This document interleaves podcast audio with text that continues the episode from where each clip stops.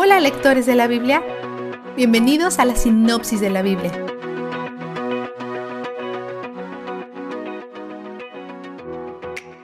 Finalmente, Dios habla.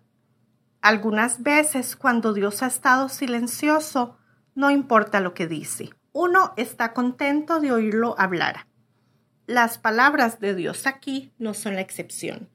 Estos capítulos son un tesoro.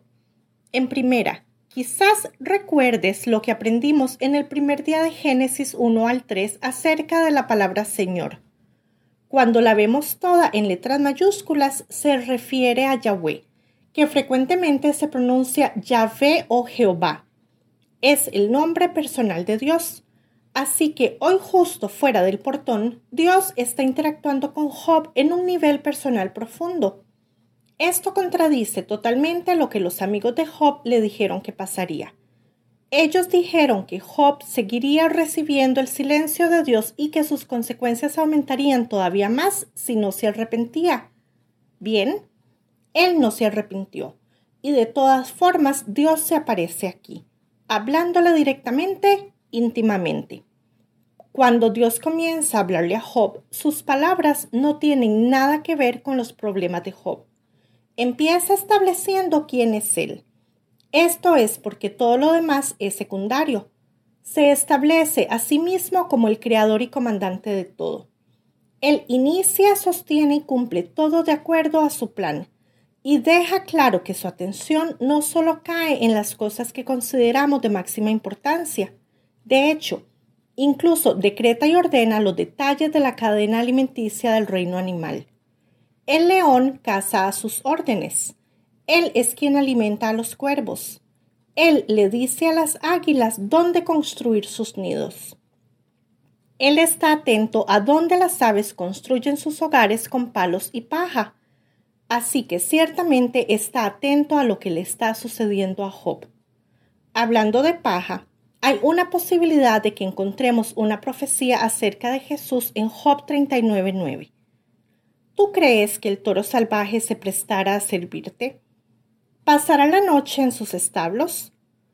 Unos pocos miles de años después, Jesús nace en una cueva donde se mantiene a los animales en la noche y María lo acuesta en un pesebre que es un comedero para animales. Hay una buena posibilidad de que un buey le hiciera compañía a Jesús esa noche. Y por supuesto, el Dios soberano del universo, quien está fuera del tiempo, sabría todos los detalles antes de que se desarrollaran. Así que parece que nos está dando una pequeña pista aquí. Otra cosa que quizás recuerdes es que anteriormente en este libro Job fue sarcástico con sus amigos. En Job 38:21, Dios le habla a Job en su propio lenguaje, usando un poco de sarcasmo también. Le ha estado preguntando a Job toda clase de interrogantes acerca de la creación del universo y dice, con toda seguridad lo sabes, pues para entonces ya habrías nacido. Son tantos los años que has vivido no está llamando a Job viejo, está denunciando a Job por no ser tan eterno. Es como si estuviera diciendo, escucha, ¿estuviste allí? No recuerdo haberte visto. Oh, claro, es porque no te había hecho todavía. Dios pone a Job en su lugar y con razón. Él inventó a Job. ¿Quién lo está cuestionando? Así que Job recibe una sutil pero firme represión.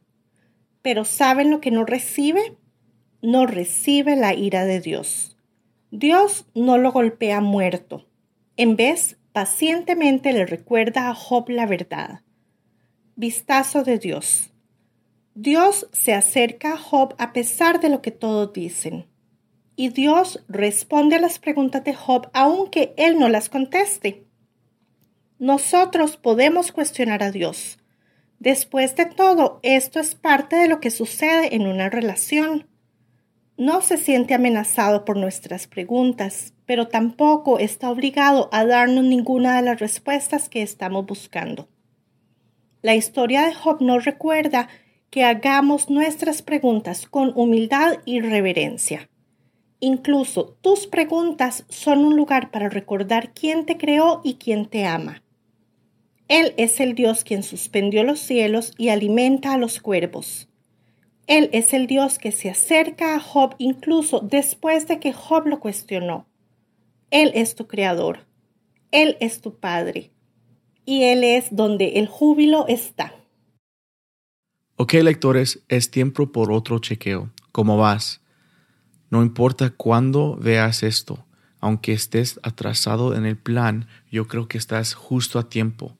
Solo quiero que recuerdes de algo muy importante. Siempre busca a Jesús. En Juan 5, Jesús dice que el Antiguo Testamento es sobre Él. No llega de repente en Mateo. Él siempre ha estado desde Génesis 1. Sigue buscándolo a Él, profecías de Él, fotos de él y hasta las vistas sorpresas que hace antes de su nacimiento. La sinopsis de la Biblia es presentada a ustedes gracias a D-Group, estudios bíblicos y de discipulado que se reúnen en iglesias y hogares alrededor del mundo cada semana.